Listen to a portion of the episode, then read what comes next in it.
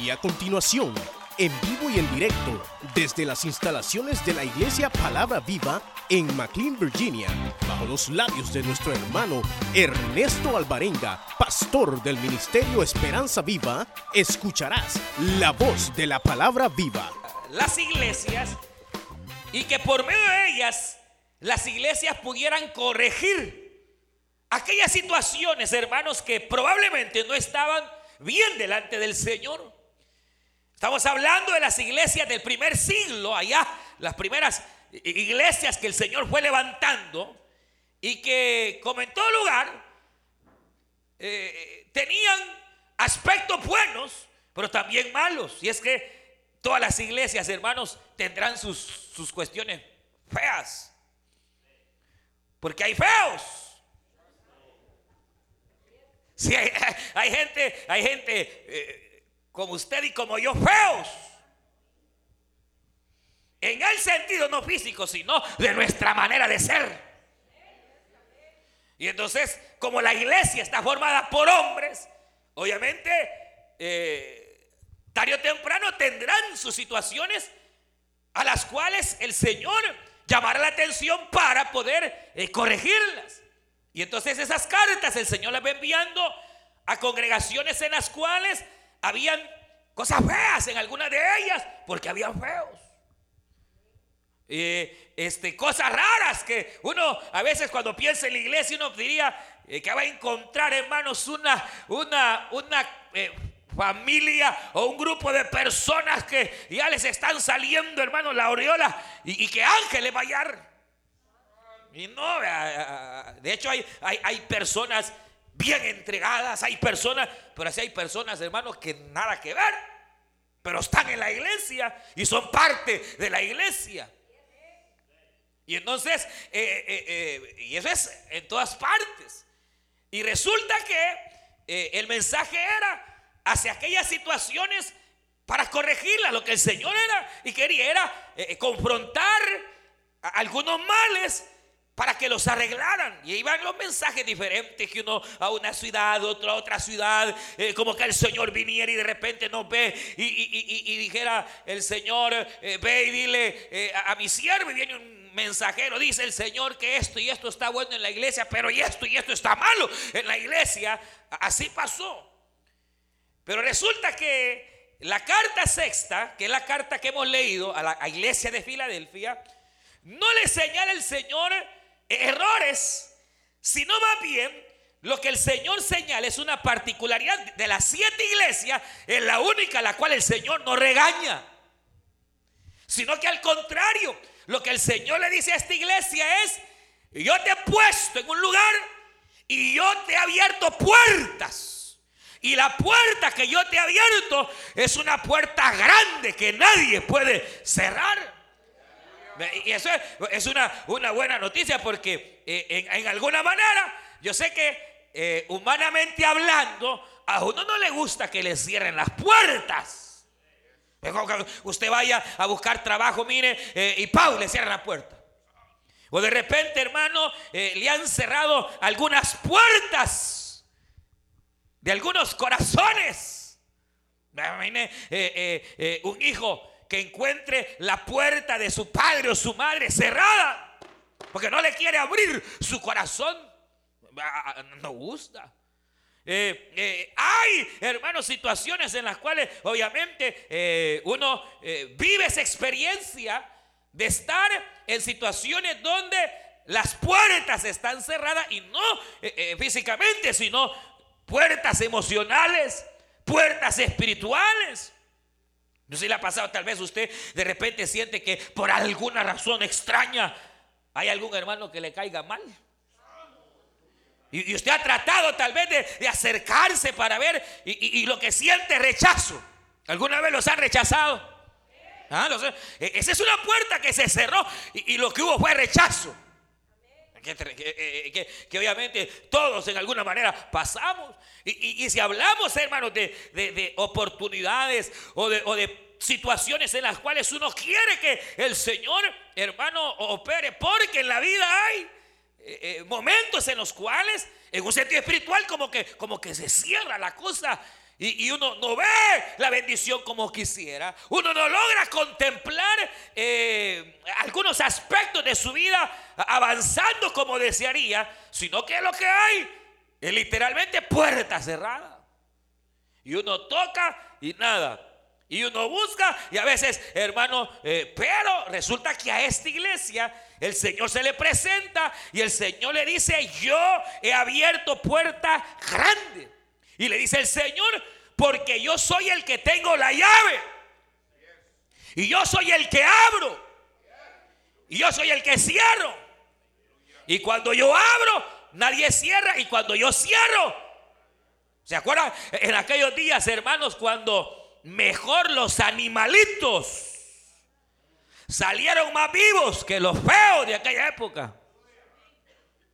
Pues sí, en los días de Noé, hermano, venía juicio sobre la tierra.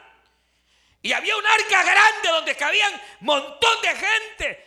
Y, y, Noé les decía, viene juicio, viene el Señor. Y de hecho, ya Cristo viene, aleluya. El Señor está a las puertas.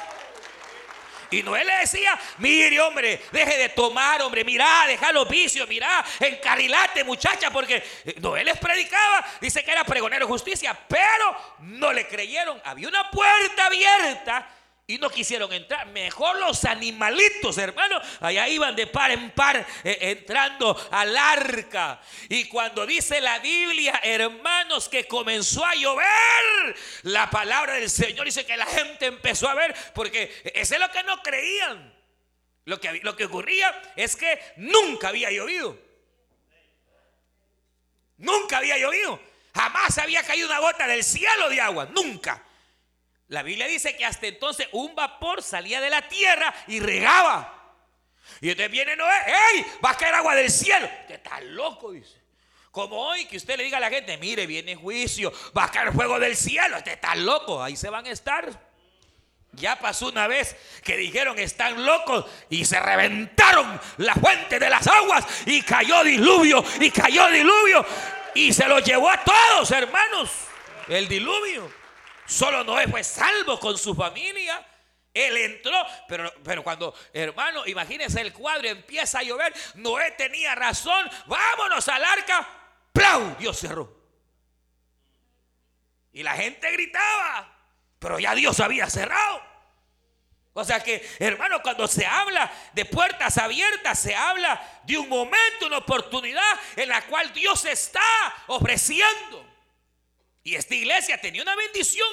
Estaba viviendo un momento de mucha bendición.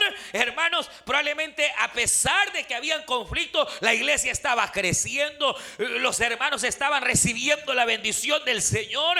Estaban, eh, hermanos, en un momento en donde se veía la apertura de Dios en ellos. Pero, pero si ellos no cuidaban, la puerta se podía cerrar. Entonces hay momentos en los cuales Dios abre. Y hay momentos en los cuales Dios cierra.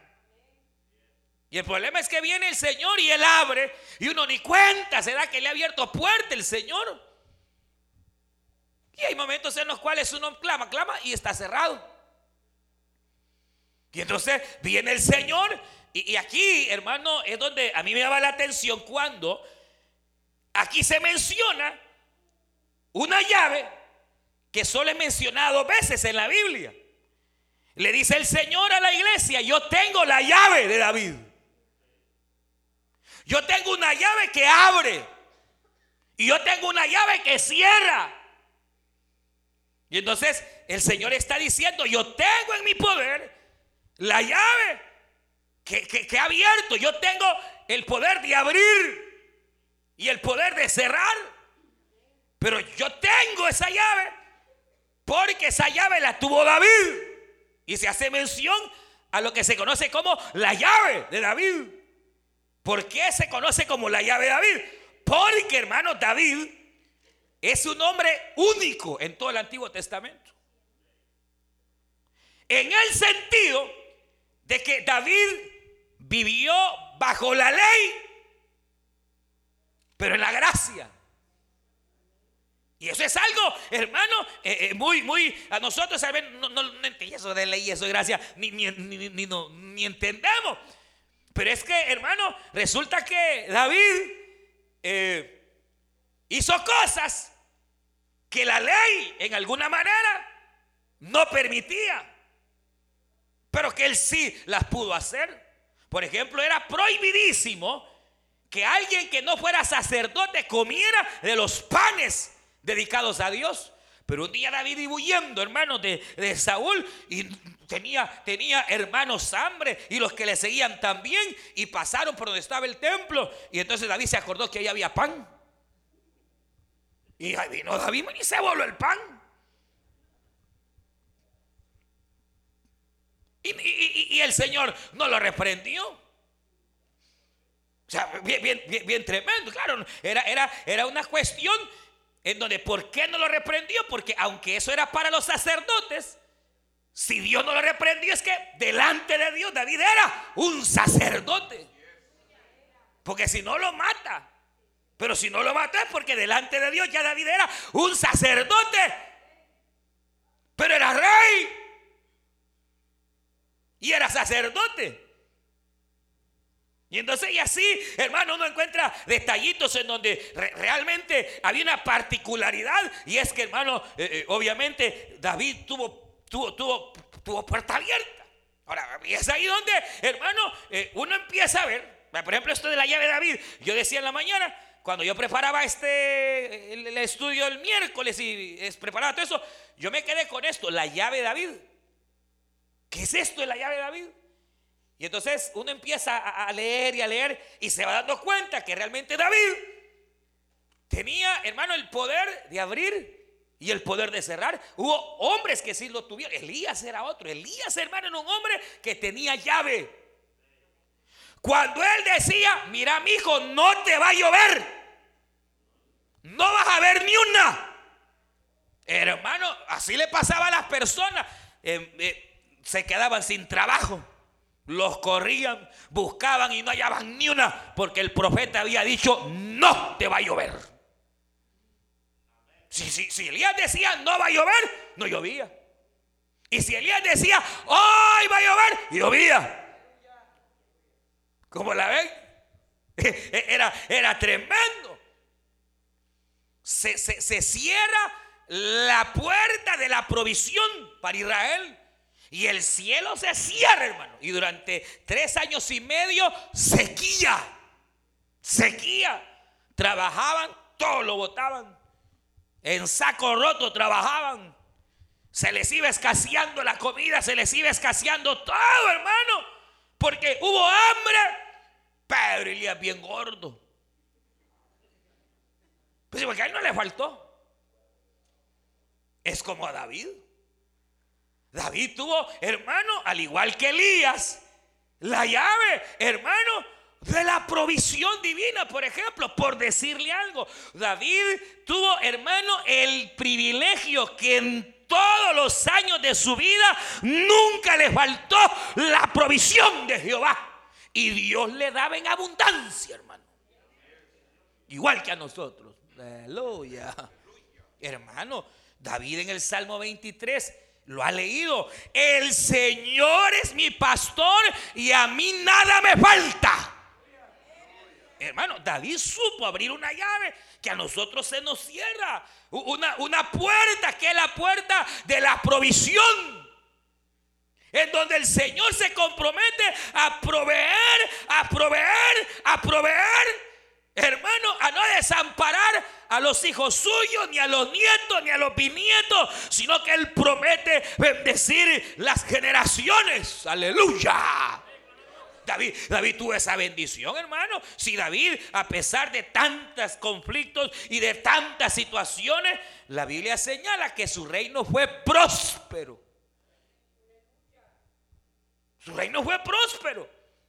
Si a la larga lo que le da el hijo a Salomón es un reinado estable. Pero a David no le faltaba nada. Él mismo decía, a mí nada me faltará. Aunque ande en el valle de la sombra, ahí el Señor me va, me va a proveer. Aleluya. Igual que Elías, hermano, hermano, se puede imaginar todo el mundo sin trabajo, todo el mundo en crisis, todo el mundo y Elías bien gordito, bien alimentado. Porque Elías, los cuervos le llegaban a dejar carne. Aleluya. Y había sequía en todo Israel y el río, el, el, río de Sison lo alimentaba. Mientras todos tenían sed, Elías tenía agua, aleluya. Y mientras todos andaban que necesitaban comer, Elías comía carne. Eh, eh, pero, pero qué tremendo, hermano. Se acabó el, se acabó el río. Y ahora, Señor, ya no vino el cuervo. Tranquilo, mi Elías. Hoy te voy a dar otra dieta. Se acabó la dieta de carne. A veces es bueno cambiar la dieta, hermanos. Mucha carne se harta uno. Y le empieza a dar tortas. ¿Se Lo llevó donde aquella viuda que ya iba la viejecita a morirse, hermano, ya a, a, hacer su último aceite con la última torta, ella y su hijo. Y, el Señor manda a Sarepta, que era una ciudad que no era judía. Y entonces va, Elías le encuentra y le, y le dice, mujer, dame de comer. Yo de comer y como si solo tengo un poquito de aceite. Mira que por culpa de los israelitas hasta a nosotros nos ha venido el castigo. Nos está llevando el diablo por culpa de ustedes. Y entonces viene y le dice, no, haz como has dicho, hacete la tortita, haz el aceite, pero me la das a mí primero. Y la mujer obedeció. Ahí usted ya sabe el resto. Pero, la cuestión es, ¿cómo es eso, hermano? Que, que, hubo provisión. David lo establece. David por eso eh, escribió aquella famosa frase, joven fui y me hice viejo. Pero una cosa mis ojos no han visto, yo no he visto justo desamparado, ni sus hijos que mendigan pan.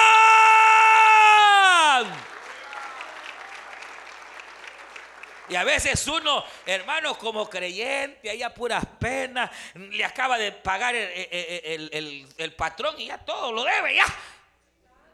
Uno, hermanos, ahí anda que no le alcanza ni para esto, ni le alcanza para lo otro. A puras penas, hermano, allá va, ajustando, ajustando, trabaja hasta con full time, y otros repartan por allá. Y a la hora de ver el billete no hay nada. Que si no es esto, es lo otro. Y que si no es aquí, es allá. Y cuando siente, hermano, hasta prestando tiene que, andar ahí. La puerta está cerrada. La puerta de la provisión está cerrada. Pero el Señor dice aquí, yo soy el que tengo la llave. Aleluya. Bienvenidos esta tarde. Porque aquí está el Señor. Bendita sea su misericordia, hermano pero, pero, aquí viene el punto. Que la llave en sí no es otra cosa sino ciertas actitudes que hacen que el favor de Dios se abra a nuestro favor. ¿Qué es lo que hizo David? ¿Por qué David podía abrir las llaves de la provisión?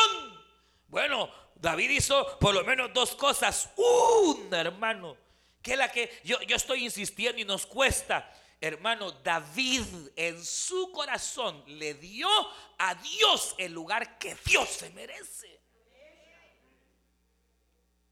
O sea, eh, eh, eh, cuando yo digo esto es porque usted sabe, cuando hermano David, por ejemplo, este, va a comprar la era de Hernán o de Ornán para hacer sacrificio, usted sabe perfectamente Ornán le dijo, no, si es que mira, si es para el Señor, no te preocupes, yo te doy todo.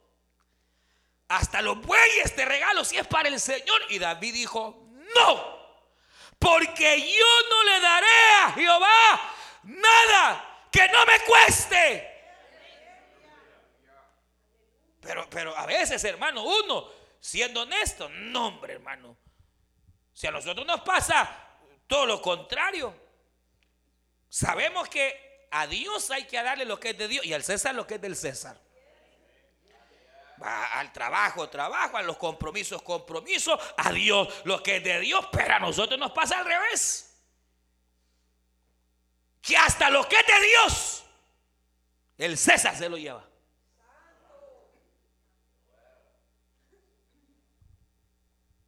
Entonces, Dios todo lo ve, hermano. Si Dios sabe eh, eh, las condiciones que hay realmente en el corazón, entonces, uno de los problemas grandes nuestros es que a veces el Señor en nuestro corazón no crea que tiene el primer lugar,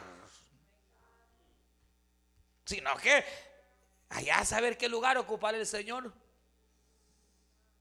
Primero el trabajo, primero esto, primero, primero el hermano, primero lo otro, por último. Yo le pregunto a usted, seamos honestos, va, mire, así, pero bien honestito, va. ¿Qué lugar tiene Dios en su vida? ¿Qué lugar tiene el Señor en tu vida? ¿Cómo usted lo puede saber? ¿Cómo uno saber qué lugar tiene Dios en la vida de uno? ¿Cómo se puede saber? Puede decir, no, y yo, yo, mire, mire, por ejemplo, hay alabanzas que, que hasta, hasta yo, mano, para cantarlas me da miedo. Por ejemplo, esa alabanza, eh, yo soy tu niña, la niña, eh, te amo más que a mi vida. Eso digo yo. Ah, pues la canta con todo. Yo no la canto. Si es que uno es bocón, hermano. Uno, con, y habla cosas que ni sabe. Porque a veces no hay temor en el corazón. Pero ojalá yo le digo, Señor, yo, yo quiero llegar a amarte más que a mi vida. Pero yo no estoy seguro si he llegado ahí. Usted tal vez sí. Pero a veces solo canta por cantar. Te amo más que a mi vida, te amo. Puro cuento, hermano.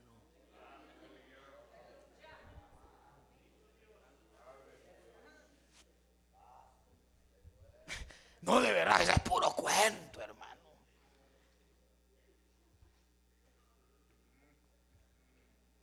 Porque eh, eh, debemos nosotros luchar por amar al Señor.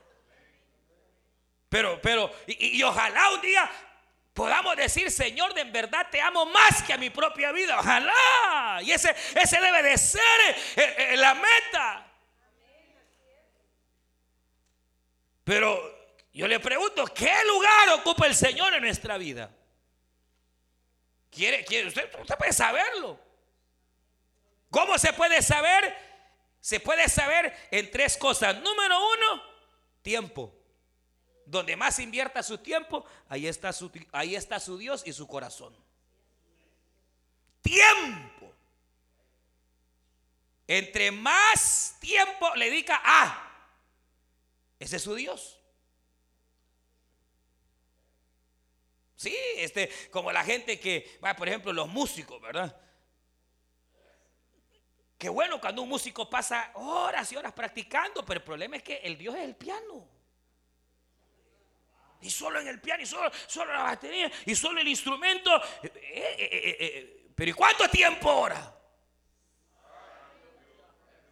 No, no, es por el hermano, es un ejemplo para que, para que veamos, pues. O sea, ¿a dónde yo quiero llegar? Que uno puede, hermano, llegar a amar tanto, un privilegio, pero dejar de amar al Señor. para, para el Señor a veces tiempo no hay. Mire, David, David decía, David decía, eh, por ejemplo, hermano, y como decíamos en la mañana, dice David, como el siervo brama. Bramar, bramar, bramar. Dice como el siervo brama por las corrientes del agua. Así, oh Dios, brama el alma mía por ti, Señor. Pero ¿qué significará bramar, hermano? ¿Qué será bramar? Bramar por Dios. David decía, ¿cuándo vendré y me presentaré delante de ti? Es decir, que para David Dios era el primero, el primero, el primero, el primero. Su tiempo, su fuerza, sus pensamientos eran en torno a Dios. En la noche se acostaba. Y él en la noche comenzaba a meditar las palabras que había leído en el día. Igual que nosotros.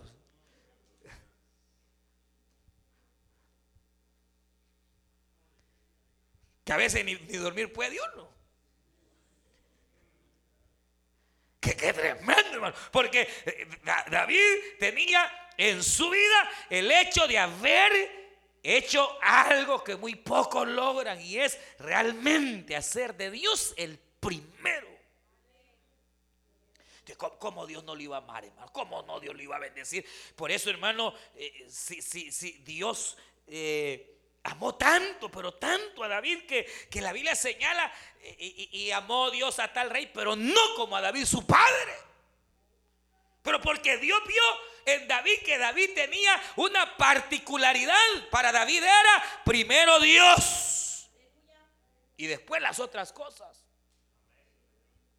Primero Dios Después el reinado. Primero Dios y después lo Primero Dios. Claro, hermano, ¿cómo no Dios iba a respaldar a alguien, hermano, que había puesto y colocado a Dios?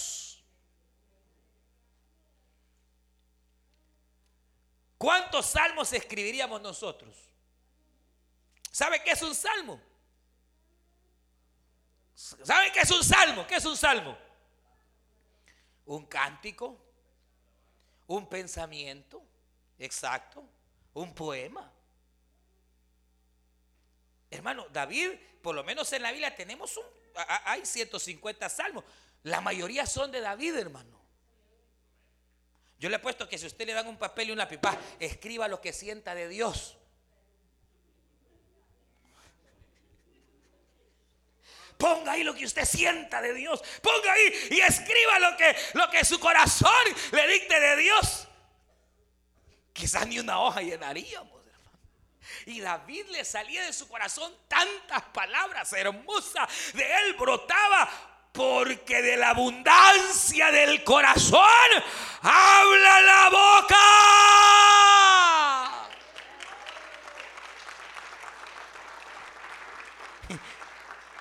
imagínese, imagínese usted y yo, eh, eh, ¿cuáles son las pláticas que usted tiene? ¿Cuántas palabras de nuestra boca salen que tienen que ver con Dios, con su palabra, con su maravilla? David decía, en tus mandamientos meditaré, en tus mandamientos tus maravillas contaré delante de los hombres. Y nosotros, aleluya. Hablamos de otras cosas. A veces, pues. Y entonces, ¿qué es lo que ocurre?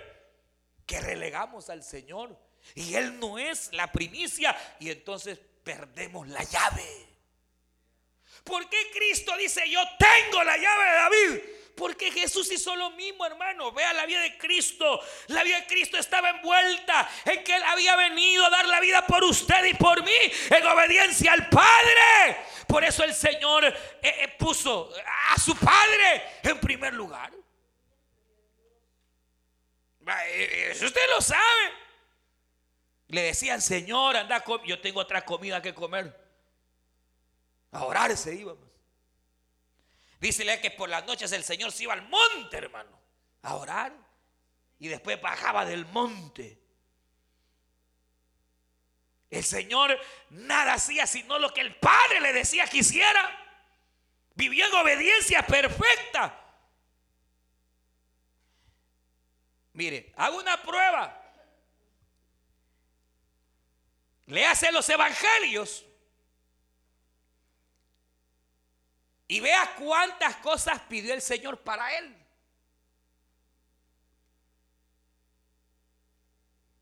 Ah, lean los cuatro. ¿Cuántas veces pidió algo el Señor para él? Un par de zapatos, vestido.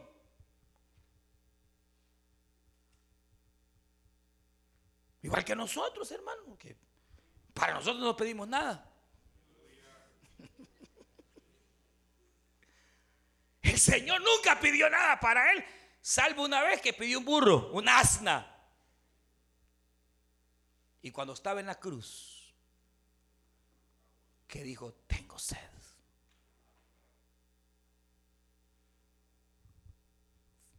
De ahí toda su vida fue para darse a los hombres, para darse al Padre, para cumplir con las tareas a las cuales el Señor lo había mandado. Dios Padre lo había mandado hasta que estuvo en la cruz, pensó en Él y dijo, tengo sed. Y hasta en ese momento, mire, fuimos tan feos que en lugar de agua, dice la palabra, le dieron vinagre.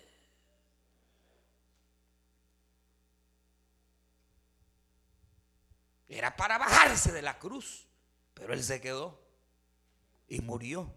Y al tercer día el Señor resucitó con gran poder y gran gloria. De tal manera, hermano, que la llave de la provisión se abre cuando usted tiene al Señor en primicia, en primer lugar. Y segundo, cuando usted está, porque a veces estamos en esa, en esa, en esa puerta que se cierra, que es la puerta de la provisión. Pero ¿sabe qué? Esa puerta de la provisión se abre cuando usted decide tener a Dios en primer lugar en su vida. Y entonces usted va a tener el respaldo de Dios.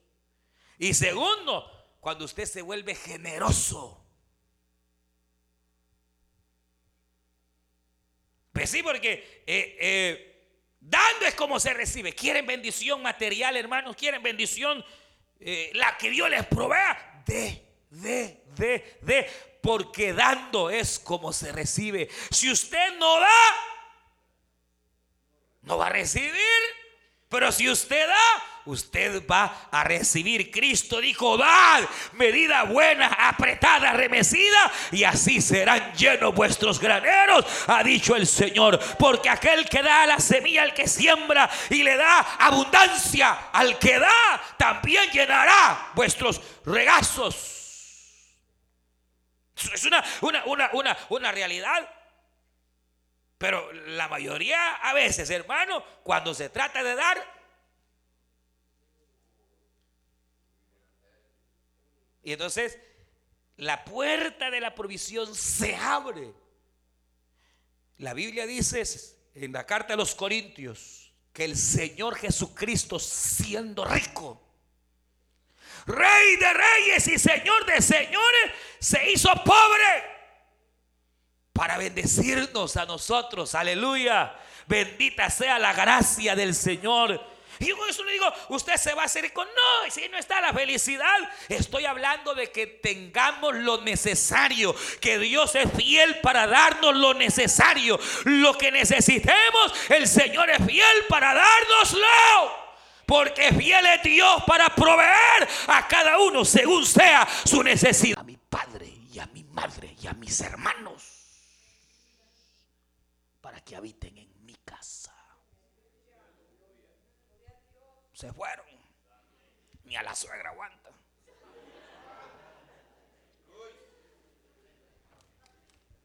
Hermano. Y no solo eso. David tuvo a una autoridad que, mire, a, Saúl, que lo, los, Saúl hostigaba, lo maltrataba. Eh, bueno, una vez hasta lo, varias veces lo quiso matar. Un día David estaba tocando el piano. No, no, no. El, arpa era el arpa. No habían pianos. Y viene Saúl, agarra lanza y ¡wow! Se la lanza. Y solo se medio se la quitó y siguió tocando. Y ¡wow! Le, el hombre lo quiso matar un montón de veces. Hermano, le arruinó su vida. David tiene que salir huyendo, dejar su casa y un día David en una cueva, que estaba huyendo de su enemigo, de Saúl, Saúl entró a la cueva a hacer necesidad, a hacer pupú. Y entonces dice la Biblia, la dice, y se cubrió los pies. Cuando la Biblia dice cubrirse los pies es hacer necesidad, hacer pupú. Y entonces dice, y Saúl subió a la cueva y cubrió sus pies. Y entonces la gente que estaba con David le decía, matalo, ahorita es tu oportunidad deshacete de él, que entonces Dios te hará rey a ti. Y David decía, ¿cómo he de tocar al ungido de Jehová? De Jehová es la venganza, hermano. Hermano, su propio hijo no le arrebate el reino, pues. Absalón, hermano, le arrebate el reino el propio hijo lo echa del reino. Y David fue tan misericordioso, hermano, que el Señor juzgó Y la Biblia dice que, hermano, Absalón tenía, tenía una moda que se ve que no, era muy, no es muy nueva hoy. Andaba con el pelo bien largo siendo hombre. Era tan grande su cabellera que una vez iba en caballo y entró en una enramada y la enramada le agarró el cuello y quedó ahorcado. Y le van a decir, David, David, el Señor te hizo justicia. El Señor te hizo justicia y quitó la vida de tu hijo. Y hoy eres rey nuevamente. David se echó a llorar. Y David dijo, ¿por qué no fui yo en lugar de él? ¿Por qué no fui yo en lugar de él? O sea que no le tuvo pero ni el más mínimo rencor al hijo. David yo no sé cómo hizo, pero por eso un día escribió, ¿quién subirá al monte de Dios? ¿Quién habitará en su presencia? El limpio de manos y puro de corazón, hermano.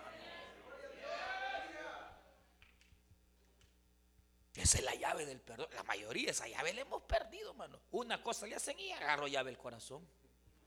Ah, te perdono, te perdono. Mentira.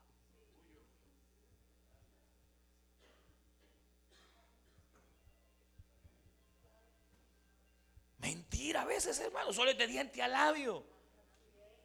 Pero no es un perdón. David, hermano, tenía esa llave que abría el corazón y David perdonaba. Aún los errores perdonaba. Tenía misericordia. Hubo uno que lo traicionó bien feo, hermano.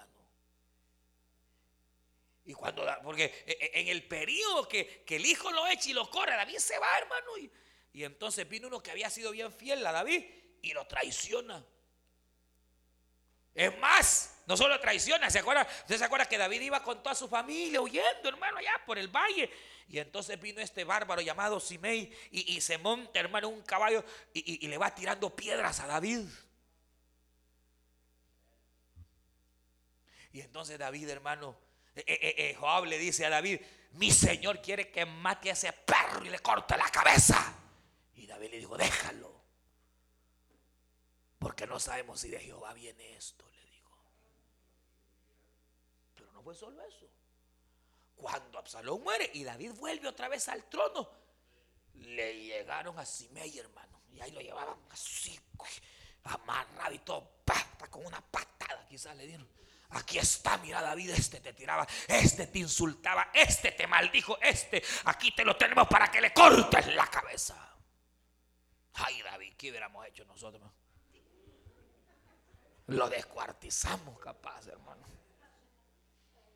David no, hermano. David dijo, si Jehová le tiene con vida, Jehová tenga de él misericordia. Y no le hizo nada. Lo pudo haber desgollado, hermano. Que, que, que no tenía rencor en su corazón.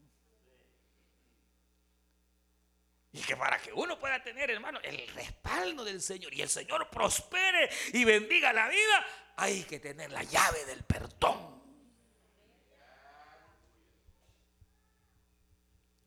No es lo que Jesús hizo, pues cuando está en la cruz del Calvario, hermano, el Señor está ahí lo están crucificando, lo han maldecido, lo han avergonzado, hermano.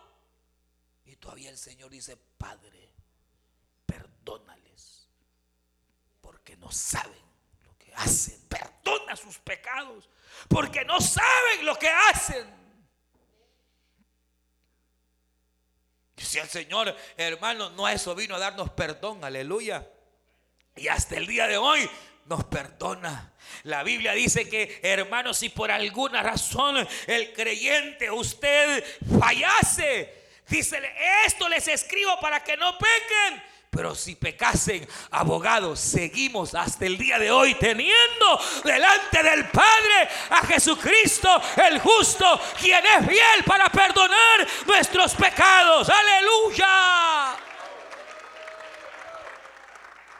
Qué tremenda misericordia la del Señor. Que constantemente perdona nuestras faltas, perdona nuestros pecados. Padre nuestro que estás en los cielos, santificado sea tu nombre. Vénganos tu reino.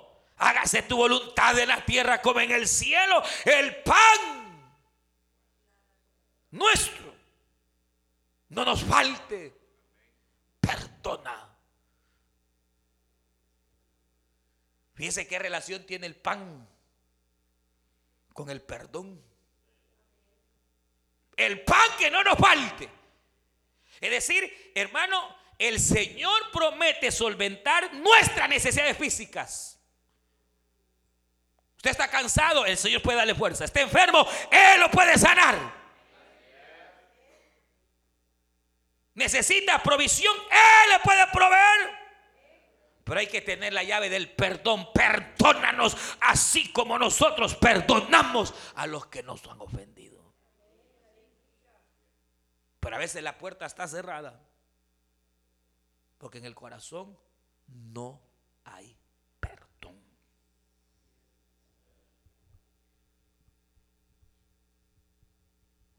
Lo que hay es resentimientos y lo que hay es y honor y claro, nada. Porque todavía hay algo ahí. Pero el Señor viene a la iglesia y le dice, yo soy el que tengo la llave. Aleluya. Y es que mire, por eso la Biblia señala también, ¿no? Que ya aparte de eso, la Biblia señala que nosotros en Cristo estamos completos. Porque hay actitudes nuestras que obviamente tendrán que ver con el hecho de que Dios le abra ventanas en el cielo a usted, de que la presencia de Dios venga, que le abra puertas a usted. O sea, yo, yo, no, la idea eh, eh, que Dios nos abra puertas que este año 2016 Dios nos abra puertas. Que Él ponga una puerta abierta, aleluya. Y que no se pueda cerrar, que ni el diablo la cierre, ni nadie la cierre, sino que la mano del Señor esté, la provisión de Dios esté, la mano del Señor vaya. ¿O quiere vivir con puertas cerradas? Que pensando irse a otro estado está lo mismo, le va a ir, hermano. Hay gente que cree que cambiando de estado.